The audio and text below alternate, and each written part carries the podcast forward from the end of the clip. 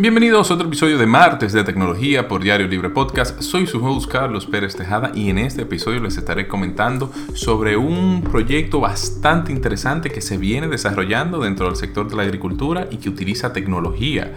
Y estamos hablando de las granjas verticales. Así es, granjas verticales. Y aquí les explico un poco, así que no se despeguen.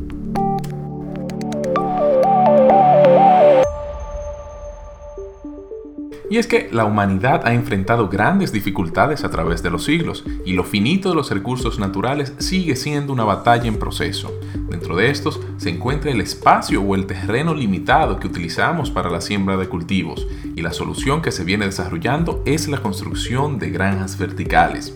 Y probablemente se estén preguntando sobre qué es este término, tal como su nombre lo explica, es la siembra y crecimiento de cultivos apilados de manera vertical este tipo de granjas operan en ambientes que son controlados y que utilizan técnicas de agricultura hidropónicas, de acuaponía y aeroponía. Y gracias a esto, dichas granjas tienen la capacidad de ser implementadas en espacios eh, cerrados como edificios, contenedores, entre otros.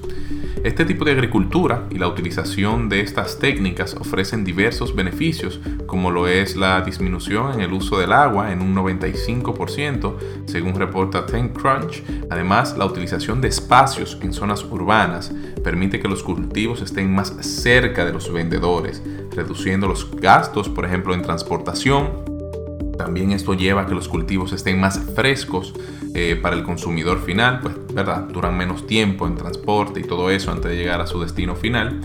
Y esos son algunos de los beneficios. También las estructuras en las que se desarrollan estas granjas permiten que los cultivos estén mejor protegidos ante los efectos climáticos a los que sí están expuestas eh, las granjas tradicionales, ¿verdad? En espacios abiertos. Y el Global Industry Analysis GIA por su nombre, eh, realizó un estudio llamado Vertical Farming Global Market Trajectory and Analytics, el cual presenta interesantes datos sobre el mercado del actual sector. Y informaciones de dicho estudio destacan que durante el 2020, es decir, en plena pandemia, el mercado global de granjas verticales alcanzó una valoración de unos 2.7 mil millones de dólares, con una proyección de crecimiento para el año 2026 de unos 5.8 mil millones de dólares, es decir, con un crecimiento anual de un 14%. Otros datos del estudio aseguran que las granjas verticales en los Estados Unidos en el año que vamos, en el 2021, representa el 26.9% del mercado global, con un valor estimado de unos 779.3 millones de dólares las granjas verticales en los Estados Unidos. Mientras que China, ¿verdad? La segunda economía del mundo, se espera que para el 2026 logre una valoración del mercado de las granjas verticales de unos 888 millones de dólares.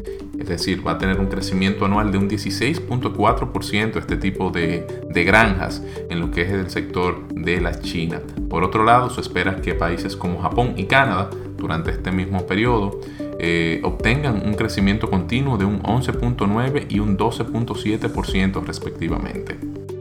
Sin embargo, a pesar de estos números que muestran ¿verdad? un crecimiento del sector en el corto plazo, existe cierto escepticismo sobre la implementación de este tipo de granjas, pues no solo es la inversión monetaria y tecnológica el principal problema que presentan estas granjas, sino también el alto costo de energía que utilizan, pues los cultivos, por ejemplo, no reciben eh, los rayos solares, sino que crecen estos con luz artificial y esto dispara drásticamente el consumo de energía. Entonces, este tema de qué tan eficiente y amigable al medio ambiente son estas granjas eh, se torna un poco difuso cuando se pone en perspectiva el alto costo de la energía eléctrica. Lo mismo pasa en otro sector como es el de, de las criptomonedas, en el cual el debate es que se utiliza demasiada energía para minar estas criptomonedas. Pero bueno,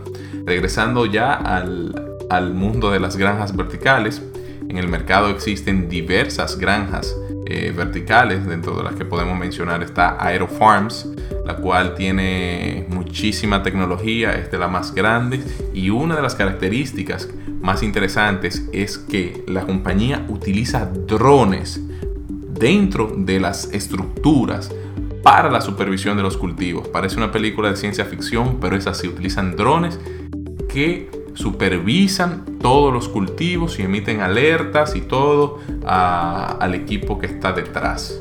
Eh, el medio Bloomberg, por ejemplo, reportó que esta empresa, Aerofarms, planea la apertura de una nueva granja en Danville, California, que tendrá una inversión de unos 53 millones de dólares. O sea, las granjas verticales son una inversión millonaria y que con esta apertura la granja ya o la empresa ya podrá tener los números en verde y generar hasta unos 357 millones de dólares. La implementación ¿verdad? y el crecimiento de estas granjas verticales se han convertido en una opción viable para la reducción y la optimización del espacio, lo cual sigue siendo un problema ¿verdad? para la humanidad en tiempo donde lo finito de los recursos del suelo para la siembra nos sigue afectando. Además, estas granjas utilizan y fomentan la innovación de tecnología para dicho sector eh, dentro de la agricultura.